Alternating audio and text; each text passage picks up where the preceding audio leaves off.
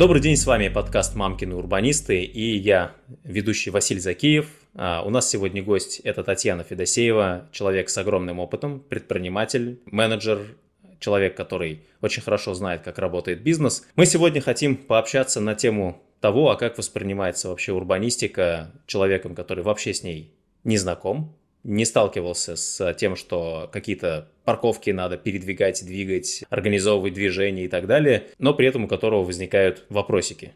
А почему там выделять полосу велосипедистам, да, а почему они так быстро гоняют по тротуарам, откуда вообще появилось такое большое количество самокатов, почему им до сих пор разрешают ездить по тротуарам и все такое, это вот то, что этим летом больше всего, как мне кажется, болит в российской такой благосфере. Татьяна, расскажите, пожалуйста, про себя и потом пообсуждаем.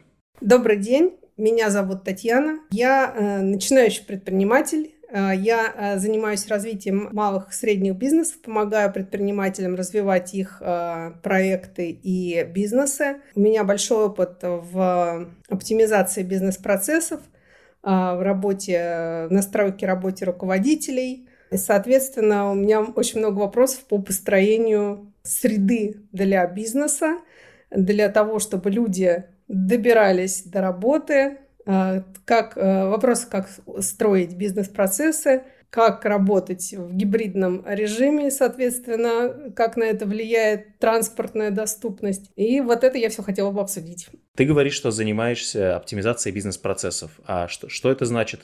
Ну, э, просто обычно, может быть, ты выступаешь в подкастах для бизнесменов и предпринимателей. Сейчас у нас э, аудитория, может быть, которая не знает, что это такое. Ну, как правило, в любом бизнесе возникают иногда какие-то проблемы а, касательно того, как построить процесс, где э, возникают какие-то затыки, почему бизнес не растет, почему возникают проблемы а, при регулярной работе. Соответственно, я разбираюсь, почему это может происходить, нахожу причины, которые надо устранить. С путем трансформации бизнес-процессов мы решаем задачи по масштабированию, по росту, по привлечению новых клиентов и так далее. А можешь ли какой-то пример привести? Я работаю с э, компаниями среднего бизнеса, которые хотят увеличить продажи при этом они, а, менеджеры, которые занимаются продажами, перегружены, не успевают выполнять задачи в срок, и они упираются в то, что а, выручка расти дальше не может. Я провожу анализ бизнес-процессов, понимаю, почему происходит у них перегруз, как надо перераспределить обязанности, какие лишние задачи убрать, какие задачи сгруппировать и передать, например, кому-то на более высокий уровень, э, задачи, которые можно спустить на более низкий уровень. И а, путем оптимизации вот таких процессов мы достигаем того, что порядочивается работа людей на всех позициях, и а, процессы идут более гладко и эффективно. Ну и, соответственно, достигаются цели, которые стоят перед компанией. Ну вот в этом примере ты говоришь, невозможно растить продажи. Почему нельзя просто нанять еще продажников?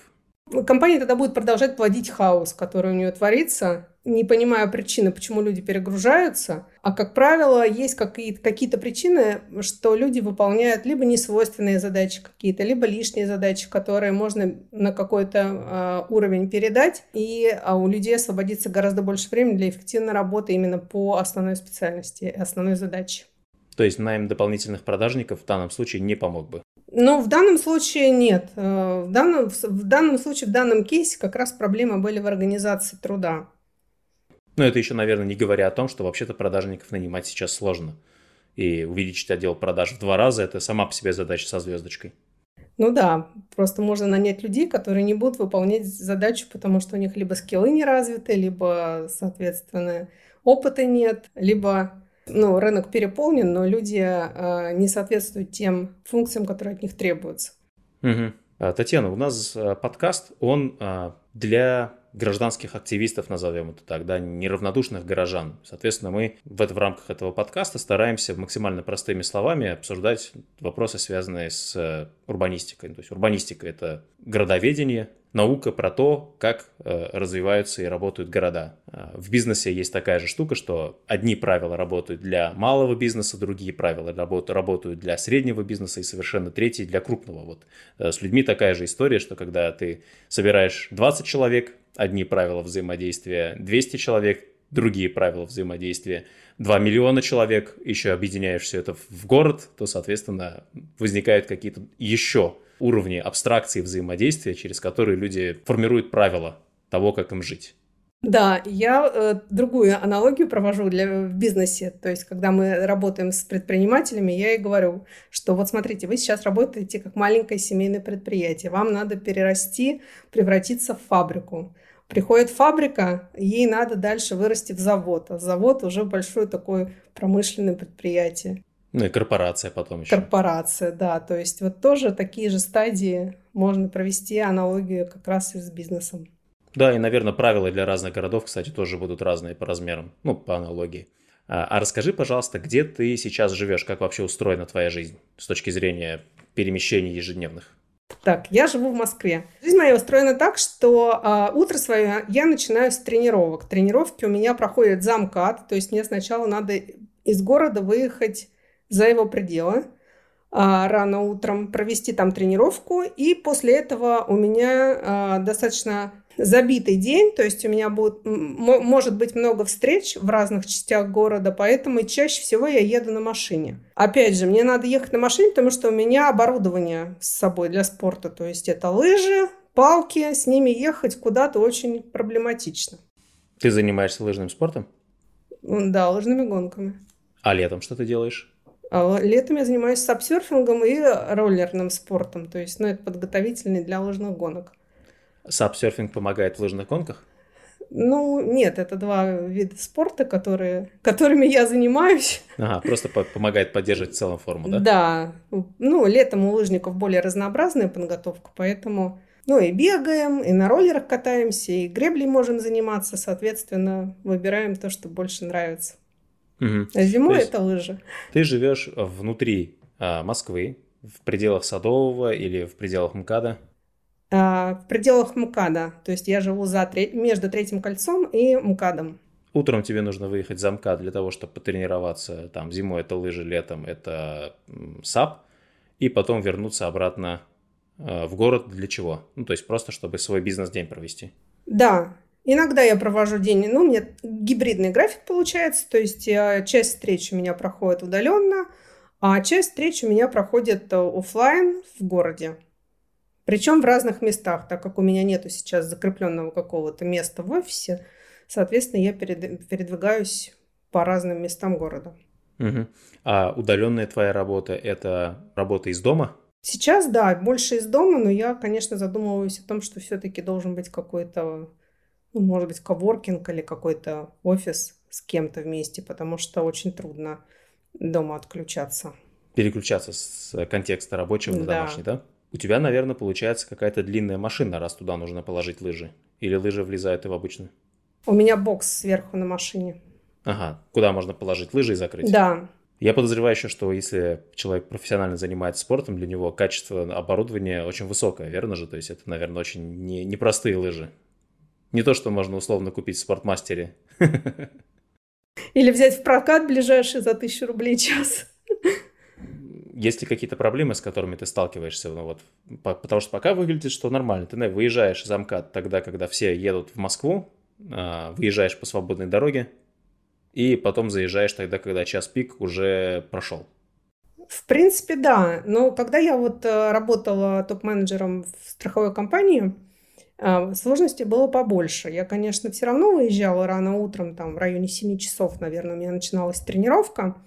То есть я проезжала все пробки до того, как они возникнут. А возвращалась в город в районе 10 часов, наверное, когда тоже уже максимальный час пик прошел, но все равно еще машин много. Вот. Но э, сразу же возникали вопросы. Когда ты топ-менеджер, у тебя практически всегда есть место на парковке э, в офисе. Но если офис маленький или какие-то встречи есть э, в другой части города, возникают проблемы, куда поставить машину.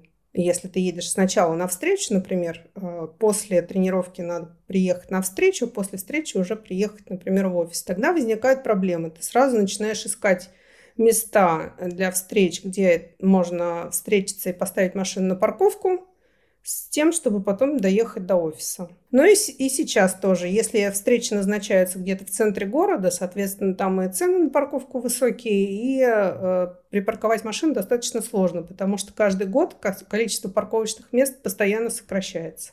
А, кстати, нет варианта оставить лыжи, например, на месте, где проходит тренировка, или она каждый раз проходит в разных местах? Она может проходить в нескольких местах, и, соответственно, и я могу э, отрабатывать тренировки самостоятельно тоже в нескольких местах. У меня, в принципе, не так далеко это все от дома. И, опять же, трудно добираться до этих мест без машины. Потому что последняя миля сложная, да? То есть да. На автобусе не подъедешь. Я слышу, что есть одна проблема – это невозможность припарковаться в тех местах, которые ты посещаешь в течение дня.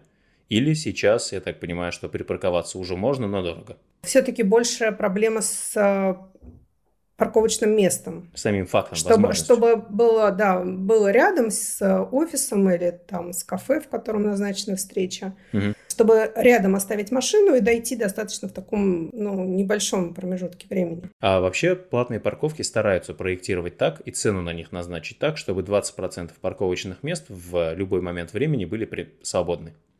В ну, в Москве такого днем практически не бывает. Иногда приезжаешь несколько кругов нарезаешь, даже там, где парковка достаточно дорогая. Там, по-моему, по 500 рублей уже есть парковки, да? Ну, по 500, наверное, встанешь, а вот э, чуть дешевле, по 380, по, там, по 150 уже встать сложно.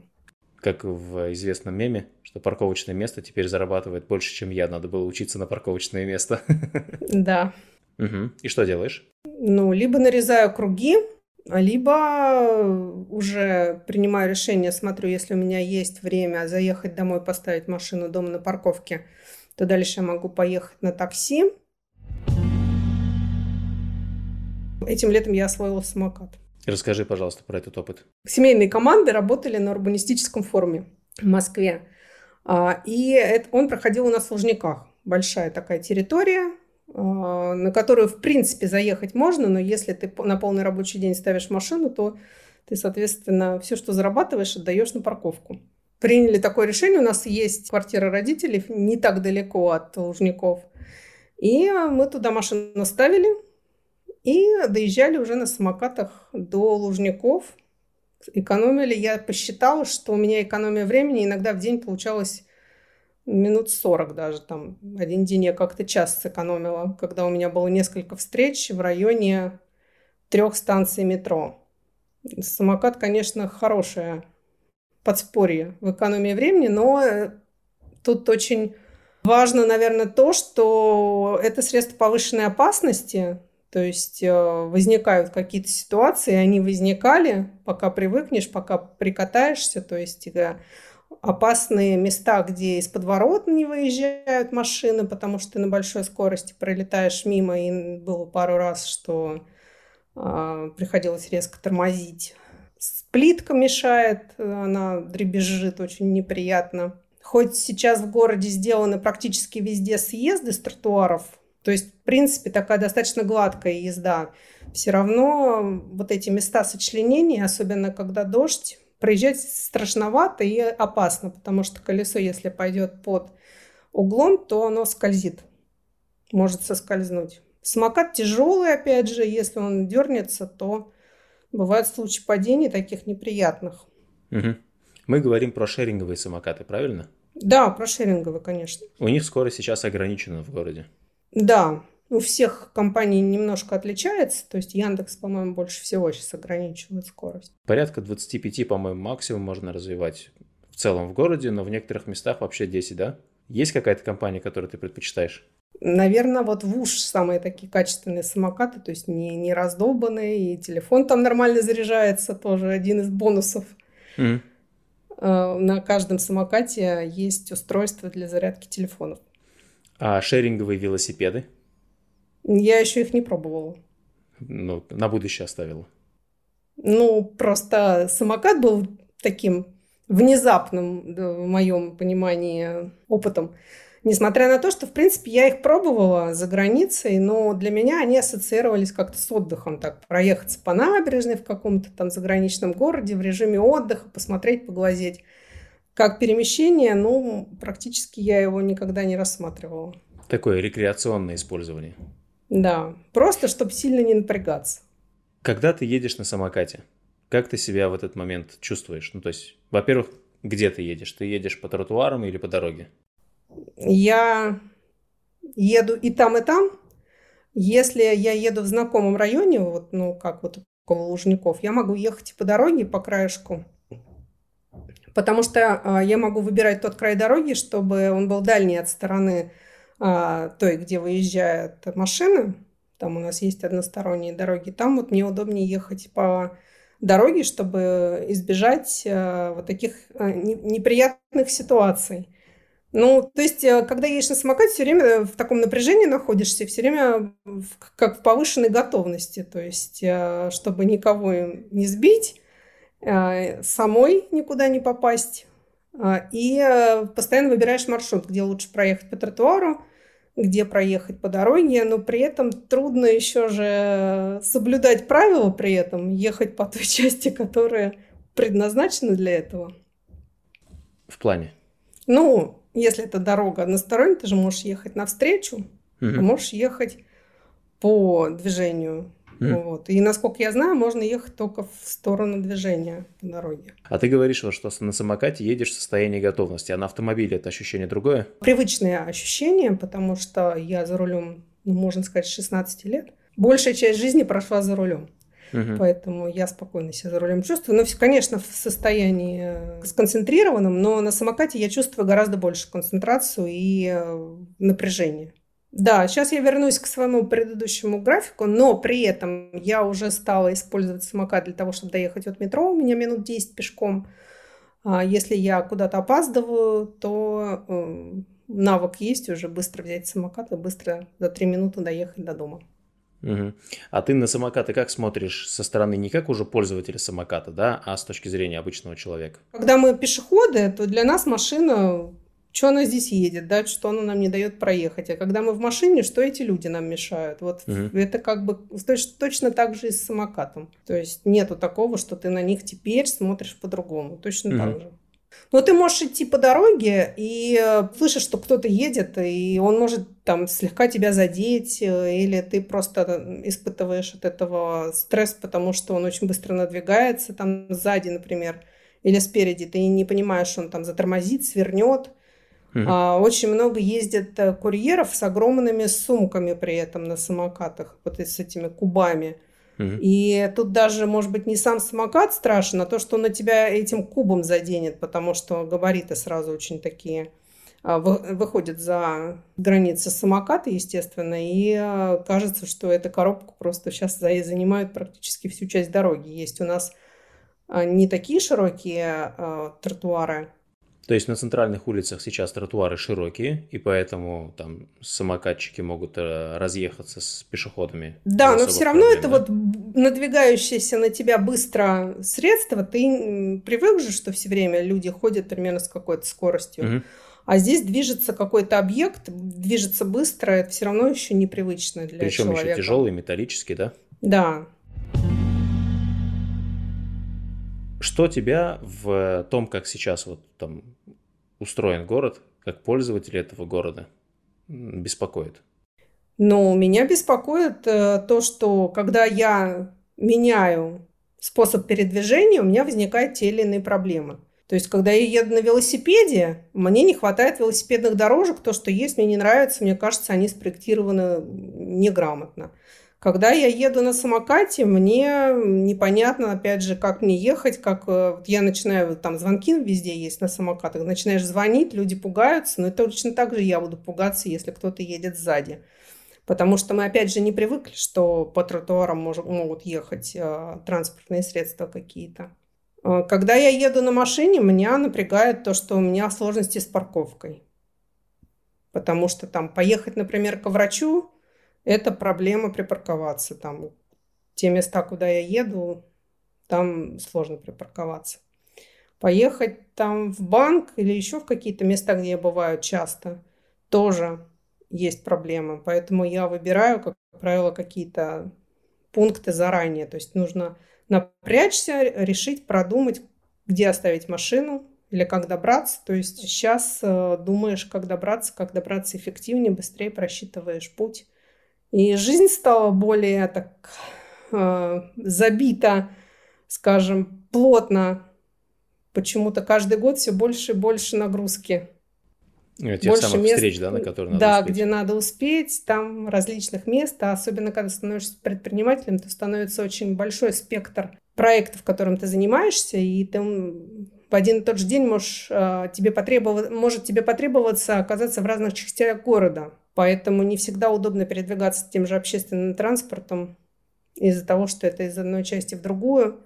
И иногда надо с пересадками ехать. Хотя, конечно, сейчас в Москве э, сделали дополнительный вид транспорта, вот эти транспортные диаметры, а, центральный, как она, МЦД, а, МЦК, Московское центральное кольцо.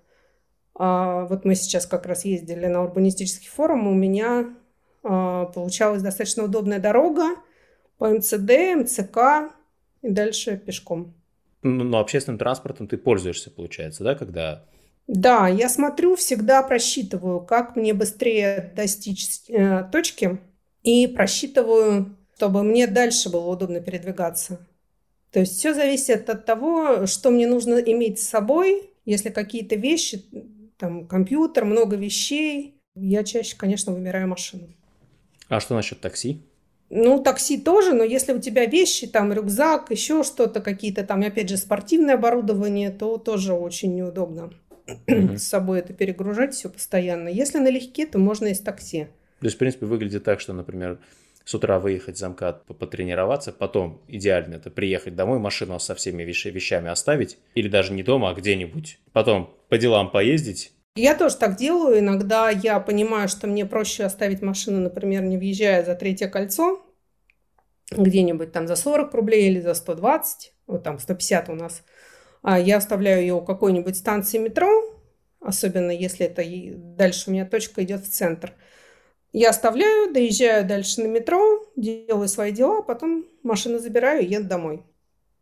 Но опять же, или еще иногда э, я оставляю с учетом пробки, которые возникнут э, вечером. То есть я понимаю, где мне лучше оставить машину, чтобы я не встала ну, вечером в, в какие-то вечерние пробки, да, чтобы я быстрее доехала в метро и дальше уже не останавливаясь, практически доехала до дома. Парковки рядом с метро это получается перехватывающие парковки, да? Нет. Перехватывающие они все-таки достаточно далеко и неудобно. Я, я стараюсь находить а, ближе к третьему кольцу станции, где можно припарковаться. У нас вот по моему маршруту есть несколько мест, где всегда можно найти место. И недалеко от метро. Ну, это прям у меня такие горячие варианты, что если я опаздываю, я еду так. Лучший вариант, конечно, заехать домой и дальше уже на общественном транспорте поехать в центр. Ну, потому что ты уже не зависишь, уже не будешь не спешить, а уже э, по своему графику отрабатывать все и вернешься уже спокойно на метро. А когда вот удобнее было на машине ездить? До, условно назовем это, собянинских изменений или после? Ну, до собянинских изменений было, мне кажется, больше машин в городе гораздо. А, и бывали моменты, когда можно было застрять то есть у меня есть несколько воспоминаний, когда я была в пробках а, по несколько часов, там по 4, по 5 часов. Один раз я стояла в знаменитой пробке на МКАДе, которая началась в 10 вечера и закончилась в 5 утра. Там, по-моему, пол Москвы стоял. Что интересно, за последние 10 или сколько уже, почти 15 лет, пока э, Собянин мэр, машин в Москве стало больше. А если еще вместе с Подмосковьем посчитать, которые постоянно ездят, то владельцев автомобилей и вообще автомобилей, ну, с каждым годом становится больше. И особенно Это ярко выражено как раз в крупных городах, где люди постоянно покупают. Но фишка в том, что владеть автомобилем это не то же самое, что постоянно им пользоваться для передвижения. То есть вот там на твоем примере видно прям, что ты такой очень мультидоменный пользователь, который тут на такси, тут на общественном транспорте. Да, я держалась очень долго. Я вот весь найм практически держалась за рулем, пока была в найме. А у меня практически всегда было место, вот исключая только последний год, э, когда места не было, и я стала все-таки больше пользоваться общественным транспортом. Потому что, конечно, вот те, те изменения, которые сейчас есть, они вынуждают оставлять машину дома. Более того, около дома тоже есть проблема. То есть у нас одно парковочное место есть в доме, а вторая машина у нас стоит э, на территории. То есть, если очень поздно приезжаешь, то, в принципе, можно место найти. А если приезжаешь там часов 8, с 8 до 10, там с 7 до 10, то место практически невозможно найти. При этом вокруг по улицам, э, вот мы переехали, наверное, 5-6 лет назад, вот за эти 5-6 лет количество парковочных мест вокруг э, жилого комплекса сократилось радикально. Ну, даже не в два, не в три раза, даже больше. То есть очищаются дороги. А передвигаться без автомобиля комфортно? Ну, вот человеку тебе, который долго ездил на автомобиле, ну, практически постоянно, я так понимаю, да? Как-то в булочную за, хлеб, э, за хлебом тоже на автомобиле. В принципе, комфортно. Но учитывая то, что э, я, в принципе, двигаюсь и без этого много, то иногда мне просто хочется уже в комфорте доехать. Просто посидеть, а не идти да? лишнее, да, вот уже. Потому что ты всю свою дневную норму шагов уже утром отработал. Угу. Понятно, хорошо.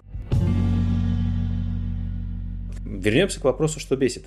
Бесит плитка, прямо очень бесит. Она меня бесит и когда я еду на самокате, когда я бегу, а, потому что иногда я бегаю по городу, и не всегда есть а, возможность ее избежать. А почему она бесит для бега? Когда особенно вот есть у нас забеги, э, ты бежишь, например, по трассе э, на соревнованиях и попадают кус куски, э, выложенные вот этой плиткой, которая мелкая такая плитка. По ней она, из... ну, она не брусчатка, но она все-таки такая, как плитка бетонная. Когда бежишь, колени забиваются, мышцы забиваются, очень неприятно, очень mm-hmm. быстро. То есть бежать по шоссе гораздо комфортнее, чем э, по этой плитке. Ехать на самокатах, ну вот э, раньше мы ездили на обычных самокатах иногда.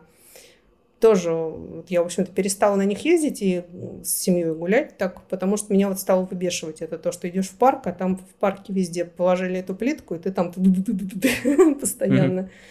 Очень неприятно. На велосипеде ехать тоже неприятно. То есть, ну, хорошо, что я живу в районе, где есть а, большие, большое количество автодорожек, о, этих велодорожек, и э, где кататься. У нас в районе можно накатать большие расстояния, не выезжая на плитку, на бордюры.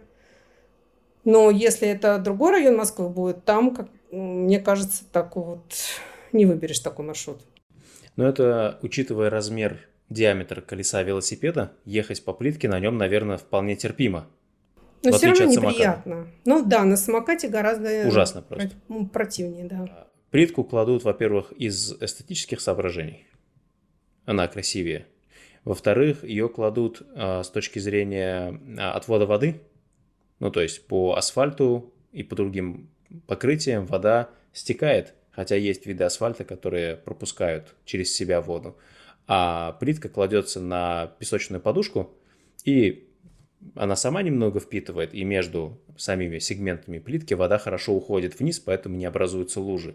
То есть люди могут во время дождя даже пешком идти, и лужи образуются гораздо меньше, а после дождя эти лужи быстро уходят. И ливневая канализация тоже меньше страдает, потому что асфальт все сразу скидывает в ливневку. Проблема ливневки после дождя, вот Москву несколько раз затапливал недавно, не в том, что она не способна переработать такое количество воды, а в том, что она не способна переработать такое количество воды в такой краткий срок. Песчаная подушка в этом смысле является буфером, который накапливает на себя воду, а потом уже постепенно уже отдает ее в ливневку.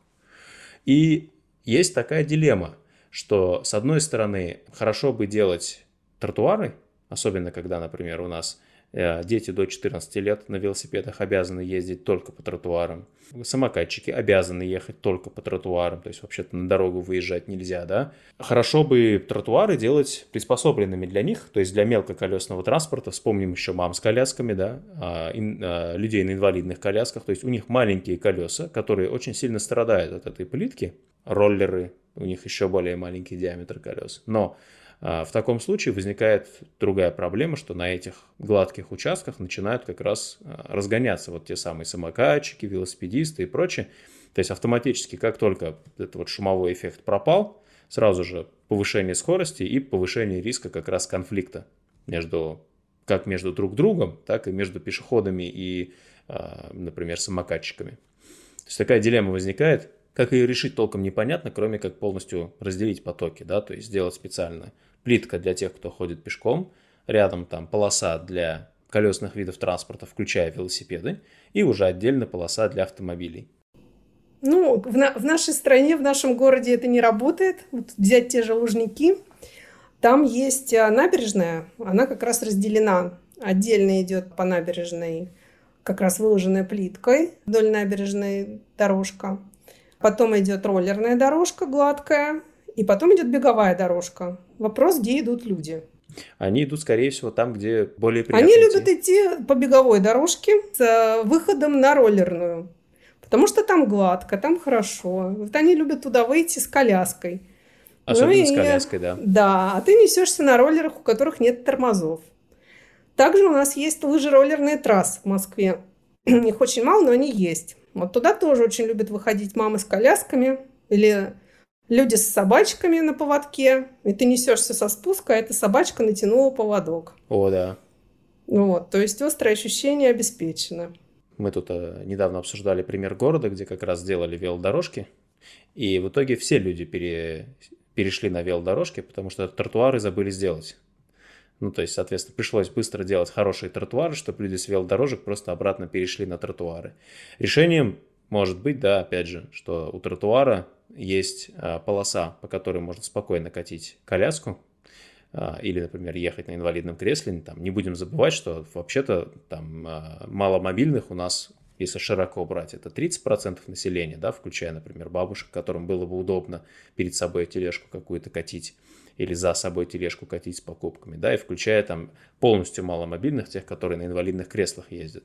Их процентов, наверное, 2-3, мы их совсем не видим, потому что они дома, там улица для них сейчас агрессивна. То есть для них тротуар с полосой, где можно идти, для вот тех, кто быстро ездит, соответственно, отдельная дорожка. Проблема и как разделить, как сделать так, чтобы велосипедисты не ехали сюда, а люди не шли туда, она в том, чтобы то, что предназначено для пешеходов, сделать чуть более искривленным. То есть велосипедисту будет некомфортно. Вот я в Астане, кстати, видела, там такое есть, да, там есть разделение как раз для велосипедов и для пешеходов. Но там тоже есть те же проблемы с плиткой. И вот есть такие разделенные кусочки дорожки. А, но там другая проблема. Там иногда идешь и не, не понимаешь, это для велосипеда часть или это для пешехода часть. Потому что ее же всю не пометишь, если ты выходишь на нее где-то на, на, на середине, то ты не понимаешь, на какой части ты находишься. Ну, наверное, когда ты уже какое-то время в городе побудешь, ты привыкнешь, где какая часть. Но когда ты только приезжаешь, еще не, бывает, что непонятно. И несется велосипед или самокат – с криками, там, с сигналами. Ну, мы за заметили вот хороший проектировочный такой а, единый подход, например, дорога, потом велосипед, потом пешеходная. Соответственно, каждый раз, когда возникает а, вопрос, а какая из них пешеходная, какая велосипедная, та, что ближе к дороге, это велосипедная. И вопрос во, во многом снимается после нескольких там дней опыта проживания в таком Да, городе. но там есть нюансы. Вот, а когда а и подъездные дорожки, и когда это как-то разделяется на самом тротуаре. То есть есть нюансы, которые возникают по ходу ну, насколько я знаю, вот Москва, она близко как раз к этому идет. И вообще с учетом развития самокатов, да, и личного индивидуального такого транспорта, СИМ, СИМ и средства индивидуальной мобильности, все вот острее как бы встает вопрос о том, чтобы им предоставить отдельную полосу. Забота здесь не о том, чтобы просто тем, кто много кричит, дать еще больше там дорожек и прочего, да, а понимание того, что каждый человек на СИМ, он освободил место на метро, освободил место на машине и не, не, не воспользовался такси и чем-то еще. То есть он, в общем-то, довольно мало места занимает на дороге, и это хорошо. Это реально хорошо. Да, есть много плюсов, но, как обычно, у каждого плюса, да, есть какой-то минус с обратной стороны. И мы как раз в рамках этих минусов сейчас и живем, да? Да. Не, ну плюсы тоже есть, потому что все зависит от того, э, какую потребность ты испытываешь в настоящий момент. Если для тебя это сейчас решение проблемы, то это огромный плюс. А если ты сейчас не заинтересован в этой, решении этой проблемы, то для тебя это минус, они тебе мешают.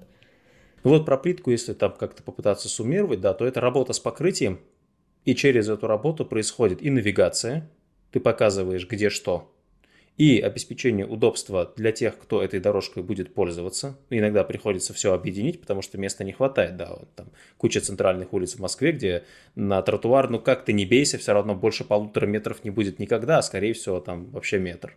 Потому что здание так построены, расположены. И, опять же, к сожалению, наверное, никогда не будет так, что какому-то виду транспорта там, или, к счастью, выделят полный стопроцентный приоритет. Всегда на любой автомобильной дороге будут лежачие полицейские искривления траектории, которые подскажут, что скоро а, перекресток, например, да, притормози. И также для велосипедистов тоже делают и лежачие полицейские, и искривление траектории, специальные такие ретардеры, когда прямая велодорожка внезапно делает такой а, крюк в сторону и обратно. А, это предупреждение для велосипедиста, что сейчас имеет смысл снизить скорость, и ты не можешь не снизить скорость, потому что тебе нужно вот это сделать движение влево-вправо. Да, но это рассчитано на дорожные велосипеды. Когда ты едешь на шоссейном велосипеде, то для скорости шоссейного велосипеда это является скорее препятствием, чем вот таким плавным да, ну то есть надо притормозить, потому что дальше, скорее да, всего, как а раз ты на большой скорости ты увидишь уже достаточно близко это как препятствие, которое тебя вынудит выехать на проезжую часть, потому угу. что на, на такой большой скорости ты так не оближешь его. С одной стороны, да, с другой стороны, есть базовое правило ПДД выбирать скорость, соответственно, ну, это да. условиям, погодным, видимости и прочего, для того, чтобы иметь возможность остановиться и среагировать на любое подобное препятствие. Тоже никто не пытается эти ретардеры скрыть, наоборот, их делают более видимыми. Ну и все, все их воспринимают как косяки, а не как какую-то э, часть дороги, которая несет какой-то смысл.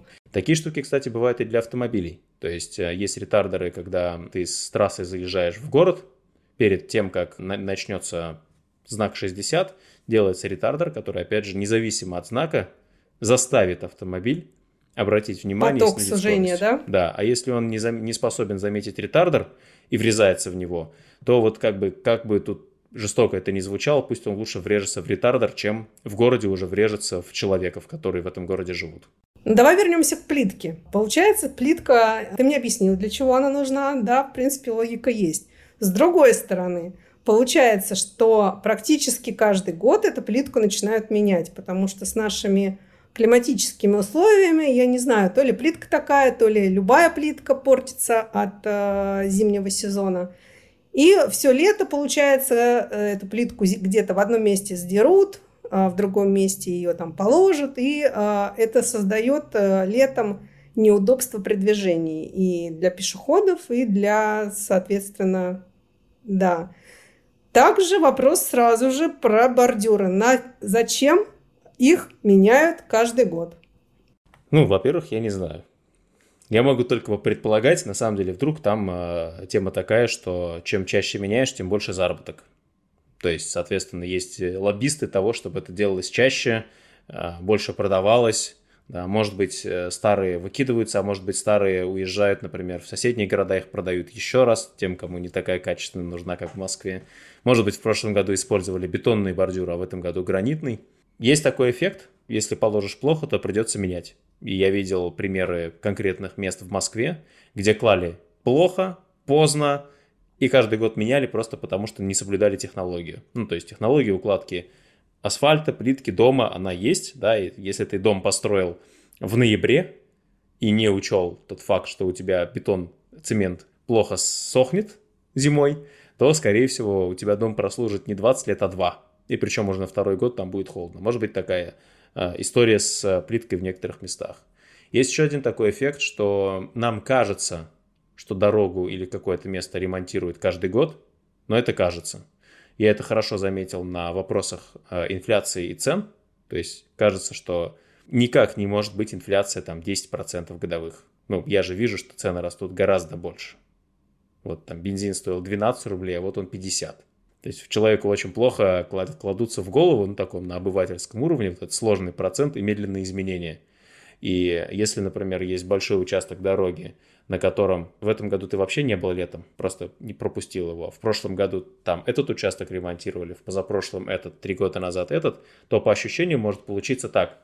Каждый год ремонтируют. Вот через год точно, потому что если смотреть под покрытие около моего дома, то получается через год меняют покрытие практически везде. Потому что оно, да, оно портится от э, снега, от вот, э, реагентов, от того, что скалывают лед. Во в целом в России есть проблема изношенности сетей, и чтобы их ремонтировать, регулярно э, вскрывают в тех или иных местах, ну, прям целые участки. Иногда на всякий случай, иногда надолго. И еще один эффект может быть связан, да, с тем, что эксплуатация неправильная. Я, что бы я сделал, вот если к вопросу о банкиных урбанистах, да, мы стараемся здесь подбирать какие-то методики, которые можно сделать на обычному человеку прямо здесь сейчас. Я посмотрел, чья это земля, если это меняет город, то она, скорее всего, муниципальный, написал бы запрос. Ну, прямо официальный запрос. Почему вы меняете плитку там каждые полтора года? Почему там человек, наверное, имеет на это право, да, потому что муниципальные деньги это наши деньги, и нам очень интересно, почему вы тратите наши деньги неэффективно. Вряд ли ответ удовлетворит, да, можно покопаться и пописать еще. А, не стоит кошмарить, потому что чем больше мы кошмарим как бы исполнителей, тем меньше они склонны стараться отвечать хорошо, они будут писать просто отписки, но э, грамотный нормальный вопрос, он иногда снижает вероятность того, что на следующий год будут какие-то излишние глупости или злоупотребления. Ну, просто человек, исполнитель видит, что она вообще-то на это обращает внимание. Э, не скажу, что это всегда работает, да, ну, в каждом конкретном случае, но в целом это такая полезная практика. Может быть, действительно, у вас меняют зря. В случае с плиткой, мне кажется, ну, из того, что я вижу, что она реально портится очень быстро. Поэтому все вот эти плюсы, которые она дает, э, перекрываются большими минусами, что ее надо много раз менять, чаще менять, чем асфальт. Вот. Ну и, соответственно, минусами, которые мы обсуждали, что она и э, создает какие-то неудобства. Хорошую плитку не надо менять каждый год. А вот очень плохую плитку, плитку приходится менять сразу после зимы. Тут все зависит еще от качества, потому что, ну, если она бетонная, то ее выпекают, то есть готовят, как кирпич. И он может быть качественный или некачественный. Что-то доложили, что-то не доложили, что-то в плохих условиях сделали. Окей.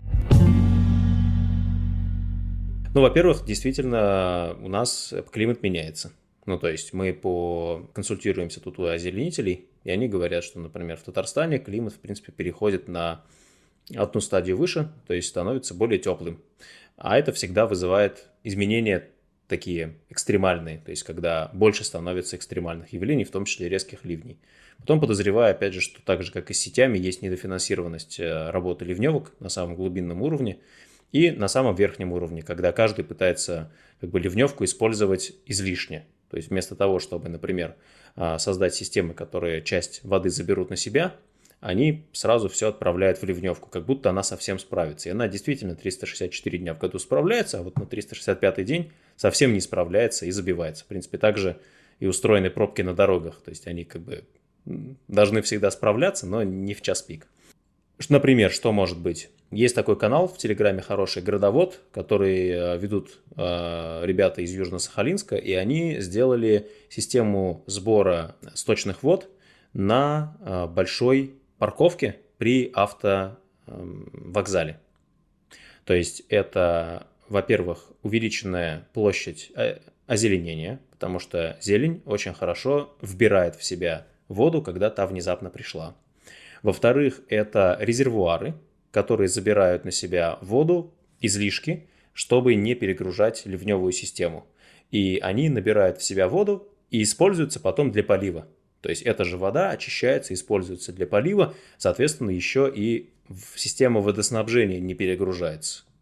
В итоге, когда э, система вот действует у них на этом месте год, я не рассказываю какой-то на самом деле как-то rocket science, то есть вообще это работает всегда и везде, просто тут конкретный пример, когда в городе все залило и появились гигантские лужи везде, и дороги превратились в реки, на этом автовокзале все было в порядке.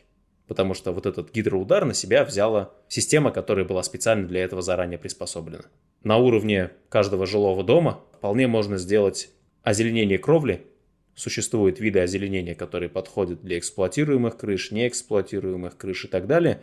И вот это озеленение, оно вполне может забрать на себя резкое увеличение количества воды, которое пришло, ну и в целом сделать воздух вокруг чище, дом прохладнее и так далее. Хорошо, тогда вопрос. А почему тогда, а, вот, например, у нас в Москве идет такая массовая застройка, очень много зеленых насаждений убрали. То есть у нас были, например, даже около дома маленькие такие скверики, сейчас построили там дома для реновации. По территории Москвы тоже таких очень много строится, причем они многоэтажные с малым количеством парковочных мест внутри. То есть э, строятся большие высотные дома, людям точно будет негде ставить машины, потому что всем не хватит точно парковочных мест по тому количеству, по тому проценту машин, которому сейчас э, люди имеют. Вот. Мне вот непонятно, почему так делают. Ну, вообще надо изучать конкретный случай, и почему проектировщик там идет на те или иные решения, тем более, что у муниципалитета вообще-то есть требования, да, там по тому, на какой класс жилья, сколько парковочных мест должно быть. Возможно, нужно специально как-то еще урегулировать вопрос в крупных городах право приобретения автомобиля, да, там не имеешь права купить, если у тебя нет купленного парковочного места. Способен купить автомобиль там за 3 миллиона рублей, должен быть способен купить для него парковочное место за там, миллион или там по московским ценам, может быть, за 2, да, потому что если ты эту проблему не решаешь сам, то вообще-то ее придется решать городу. А каждое парковочное место, оно не бесплатное. Любое парковочное место требует кучу денег на то, чтобы его построить, обслуживать, чистить, убирать. И оно забирает, например, место от зеленых насаждений. На прошлом подкасте общались с э, Дарьей Толоковенковой из Казани, которая занимается в том числе вопросами озеленения. Некий такой бенчмарк на каждого человека, живущего в городе, должно приходиться примерно 40 квадратных метров зеленых насаждений. Причем не где-нибудь за городом в огромном парке, который как бы компенсирует то, что зелени никому не хватает, а как можно ближе, потому что это то место, которое влияет на его жизнь даже когда он не ходит в этот парк. Деревья уменьшают количество шума, уменьшают количество пыли, охлаждают город. Летом это важно, чтобы не приходилось только за счет кондеров охлаждать помещение, тем самым еще сильнее перегревая и делая некомфортной улицу. Деревья просто создают красоту. Ну, то есть у нас, когда человека спросишь, в каком городе хотел бы ты жить, почему-то никто не говорит город с бетонными джунглями, да, все говорят наоборот, что где-нибудь в лесу, где-нибудь, где тихо, где пахнет хорошо и так далее, где белочка может подойти. Ну, в Москве вот сокращается количество зеленых насаждений, прям точно. И несмотря на это, то есть, видимо, для решения каких-то узких задач а как можно больше людей впихнуть в центр Москвы или там в какой-то район, или более эффективно использовать пространство, зеленые насаждения уменьшают. Бороться с этим можно и нужно, как на уровне там конкретных скверов, так и в целом. В принципе, существует правило компенсационной высадки, то есть когда что-то срезается, где-то должно быть высажено. И во многих городах есть люди, активисты, которые специально занимаются как раз вопросами контроля за тем, чтобы деревья не врубались, а вместо вырубленных сажались новые. Тут на самом деле там целый комплекс вещей, я действительно рекомендую послушать тот выпуск, потому что, например, большое дерево это не то же самое, что маленькое по пользе, которую оно приносит. А у каждого дерева можно посчитать его стоимость, сколько на него потратили денег и сколько оно принесло денег. Там, на самом деле, вот кроме всей этой красоты, там про пыль и прочее, которые я говорил, там есть конкретный экономический эффект, выраженный в стоимости жилья, больше зелени, жилье дороже. Если про город говорить, то налоги собираются больше на имущество, например. Да? Коммерческая недвижимость становится дороже, аренда становится дороже, потому что эти места людям интересны, чтобы устроить там кафе, магазин, офис или что-нибудь еще. То есть если стоимость чего-то повышается, значит людям это нравится, людям это надо. И заканчивая просто здравоохранением. То есть в городах, где есть нормальное, продуманное, качественное, достаточное озеленение – меньше людей болеют астмой, аллергическими заболеваниями и прочими вещами, то есть болеют реже, умирают позже, что мне кажется довольно важно. По-моему, в Москве есть такое разделение на Восток и Запад. Запад, он более зеленый, потому что там проходила линия фронта, и оттуда большинство производств убрали. И потом после войны разбили много парков. То есть старались именно в более парковом стиле все это развивать. А Восток, он более индустриальный и более заселенный. И поэтому, а, если смотришь а, по показателям, восточные школы выше успеваемость, восточные поликлиники меньше заболеваемость, восточные морги, там ЗАГСы, выше продолжительность жизни, дольше люди сохраняются в браке, ну и вот это вот все западные, да, то есть там, где больше зелени, показатели, вот все, про которые я говорил, лучше. Может быть, не все лучше, на самом деле там экономика, например, может быть в восточных лучше, потому что люди живут компактнее, работают больше, там э, производство раз, развито лучше и так далее. Но с точки зрения именно комфорта и вот таких показателей, которые, наверное, для человека ассоциируются со счастьем, да, жить здоровее да, и дольше. Больше все-таки все дороже, а вся жизнь дороже на Западе на северо-западе. Да. Ну, в том числе, например, как бы, чтобы не, не, у нас картинка не была ванильная, да, то есть, когда люди живут в месте, где больше зеленых насаждений, увеличивается логистическое плечо, увеличивается количество желающих туда заселиться, а, больше людей покупают квартиру, например, а, ради инвестиционных соображений, и, соответственно, может быть, даже там не живут. Мне понравился вот твой пример, про который ты говорила, что была квартира в центре, в которую можно было переехать. Если мы попытаемся так математически это бизнес-процессово решить задачу, а как бы все люди, которые живут за городом, могли поработать в городе, а потом уехать обратно, мы ее не решим. Даже с учетом метро, электричек и прочего. То есть все-таки надо немного расширить взгляд и попытаться, а можно ли сделать так, чтобы люди, которые живут в центре, работали в центре, а те, кто живут за городом, работали за городом. Не обязательно все, но хотя бы появилась такая тенденция и такая категория людей, которые могут так делать. Вообще очень хорошо, а, мне кажется, если наладить работу гибридную, потому что, в принципе, человеку нужен офис, нужно общение а, с коллегами, но для того, чтобы не тратить э, на дорогу столько времени, иногда, да, каждый день лучше либо какие-то коворкинги организовывать по периметру, да, или там не в самых центрах, либо оставлять на работу дома, потому что в дороге мы проводим очень много времени. Я помню, что меня вот в начале моей трудовой карьеры очень э, расстраивало иногда вот то, что ты два часа добираешься до работы, два часа с работы. Тогда было, ну, было так, что по полтора, по два часа, если ты попадаешь в пробку, то, соответственно, можешь ехать долго. Были такие большие пробки, были узкие горлышки, куда ты постоянно попадал. Вот. Чуть, чуть позже выйдешь, попадаешь, чуть э, раньше выйдешь, например, с работы, или там позже выйдешь, тоже опять попадаешь. В общем, э, очень э, время работы зависело прям до минуты от того времени, во сколько ты выходишь из дома или из офиса. А что ты делаешь, вот когда долго едешь в машине? Ну, я телефонные звонки совершаю. То есть я пользовалась иногда общественным транспортом. В... У нас же есть вот перед праздниками а, время, когда трафик увеличивается, увеличивается очень сильно. Вот в эти дни, конечно, машины я оставляла всегда практически. Ну, опять же, владеть машиной и пользоваться ей постоянно – это разные вещи. В принципе, мы по Европе видим, что люди, как правило, там богаче и автомобилизация выше – но при этом то же самое, что мы видим в большинстве э, европейских городов, западноевропейских, особенно североевропейских, э, проблемы с э, пробками в центрах городов, она, ну не скажу решена, но гораздо меньше болит, чем у нас. Ну а потом у них все-таки вот в Европе более распределенное, что ли, население, что там больше малоэтажного строительства, там как то чувствуешь себя гораздо комфортнее в городе.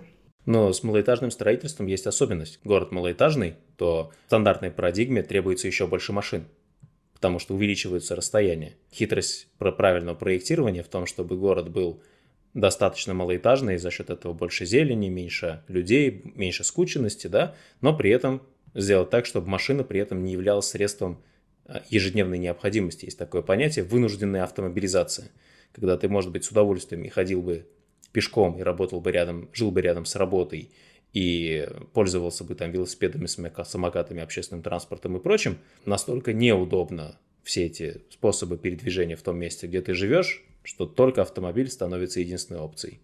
Еще зависит от того, э, какая у тебя специальность, чем ты занимаешься. Когда ты уже выходишь на уровень топ-менеджмента, ты, как правило, не выбираешь место, где тебе работать нужно. Вот, то есть у меня были те места, куда мне достаточно долго и неудобно было добираться, что на машине, что на транспорте, там с, не с одной пересадкой. Ну, приходится делать выбор в пользу, конечно, карьеры и э, задач, которые ты будешь решать. Хотя, казалось бы, топ-менеджер как раз в э, ощущении обывателя должен иметь большую свободу. В реальности наоборот, да? Чем ты выше забираешься, да, тем меньше как бы тех мест, куда ты можешь претендовать, а, ну, как по пирамиде, да, Соответственно, ты уже принимаешь решение именно исходя из а, условий и задач, которые ты должен решать, чем ты должен заниматься. Как правило, это не совпадает с твоим местом жительства. То есть у меня было, наверное, одно, наверное, место работы, которое было не очень далеко от моего дома, ну, по сравнению со всеми остальными. Длилось это два года, и все равно там на машине, когда едешь, там пробка, тут пробка, все равно около часа ты добираешься, что дальше, что ближе. Дорога, как правило, в Москве занимает около часа. То есть важно не расстояние, важно время. Давай попробуем подвести какой-то итог. Что для меня было интересно в разговоре? То, что у тебя огромный спектр вариантов того, как ты а, планируешь маршрут, ты пожаловалась, что слишком много мест теперь приходится в день посещать. Да, я услышал со своей стороны, что ты можешь посещать теперь много мест. Может быть, раньше было, было совсем невозможно, да. Потом мне понравилась э, фраза, которую ты сказала, приткнуть автомобиль, да, я так подозреваю, что сейчас в Москве его нельзя просто куда-нибудь приткнуть, да, то есть или ты... Приткнуть его теперь невозможно, да. Ты или паркуешься в положенное место, или, собственно, едешь дальше, чтобы как-то решить вопрос по-другому. Да, были времена, когда мы ездили по трамвайным путям, объезжали пробки по тротуарам. Вот прям сейчас уже вспоминается это с ужасом, и как такое можно было делать? Угу. Ну, а как бы, когда все делают, тем более, то почему бы и нет? Казалось, что это прям единственный способ просто достичь результата, по-другому невозможно. Я подозреваю, что для жителя большого города вот такое количество перемещений в день, когда с утра на тренировку, потом домой, потом в центр работать, да, это вот мое ощущение, это довольно большое достижение Москвы, что она позволила ну, людям так спокойно жить и вот всем этим одновременно пользоваться. Подозреваю, что в других крупных городах это было бы гораздо сложнее. Я думаю, что да. И опять же, э, если посмотреть назад, то есть я спортом занимаюсь 7 э, лет.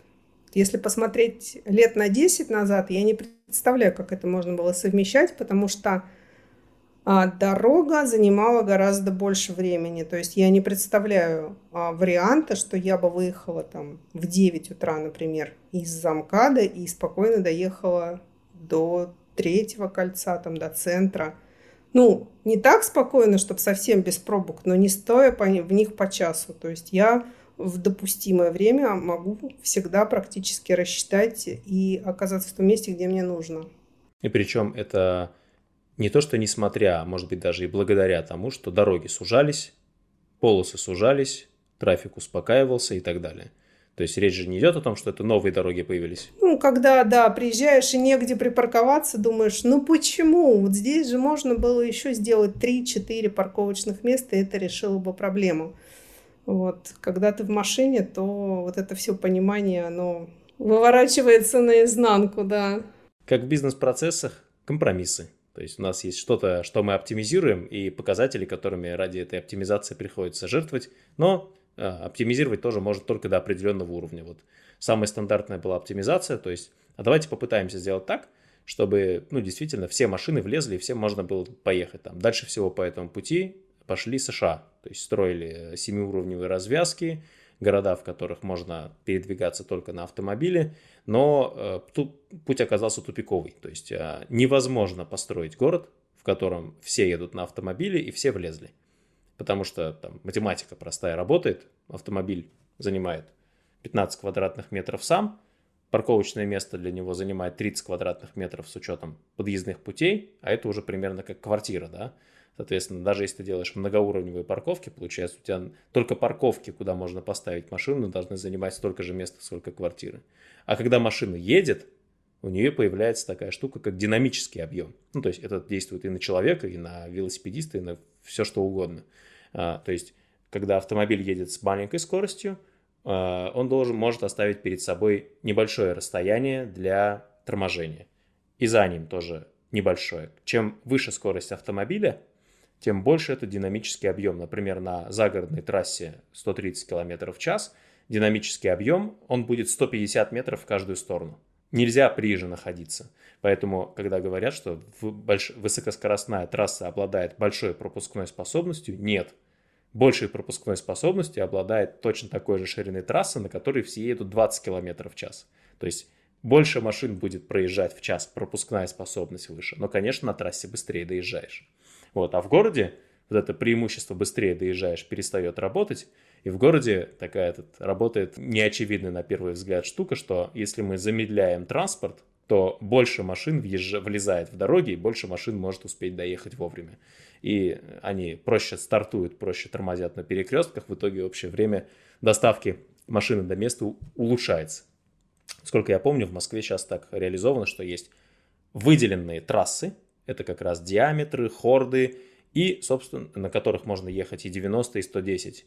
И, но они не пересекаются с другими дорогами, с э, другими участниками движения. Есть, собственно, улицы, на которых надо ехать медленнее. Вот что я еще интересного из разговора услышал, это про плитку. Ну, то есть для меня это вопрос как-то был так периферии моего зрения, да, но, в принципе, это прям очень важная штука, особенно для людей, которые, как ты говоришь, и бегают, и на роллер, роликах катаются, да, и потом еще что-то делают, и на самокате, и пешком, что вот за покрытием, конечно, нужно большее внимание. Не только за пандусами, да, на которые я уже научился обращать внимание, потому что там с маломобильными общаюсь, а, но и на то, каково это покрытие, чтобы все-таки велосипедисты там и самокатчики, и роллеры могли ехать и не мешать, а, например, мамочкам с колясками, которым тоже нужна гладкая поверхность и при этом не мешать пешеходам, которым как раз гладкая поверхность не нужна.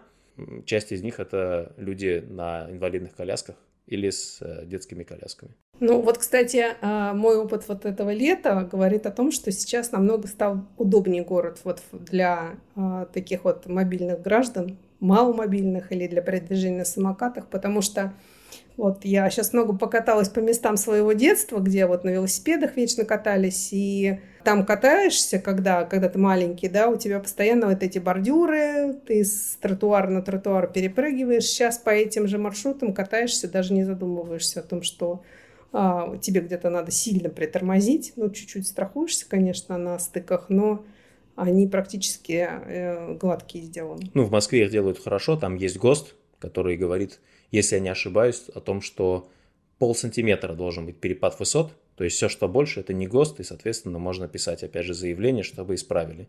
Их должны срезать, стачивать хотя бы, да, или сразу делать хорошо, чтобы или наоборот, наращивать при помощи битума, чтобы получилось гладко. А так, да, у меня первый велосипед 20 лет назад, у него вилка переднего колеса из-за этих прыжков просто сломалась.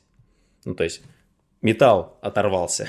не, не то, что там деталька сломалась, а прям металл просто погнулся и оторвался. Ну, тогда еще, помнишь, задирали колесо, так вот перед тем, как ты к тротуару подъезжаешь, задираешь колесо. Сейчас я даже такого и не видела ни разу. Ну, вот в Москве особенно, в других городах все равно приходится этим постоянно пользоваться, но в целом, да, Подписывайтесь на наш канал «Мамкины урбанисты». Его просто найти в Телеграме. Мы есть э, в Яндексе, ВКонтакте, на Ютубе, в Apple подкастах, то есть в любых местах, где можно слушать или смотреть подкасты. Ставьте лайки, ставьте колокольчики. Это позволяет продвигать здоровую урбанистику и просто создавать интересный контент для вас. Нам позволяет общаться с интересными людьми и самим учиться урбанистике. Нам действительно это нравится.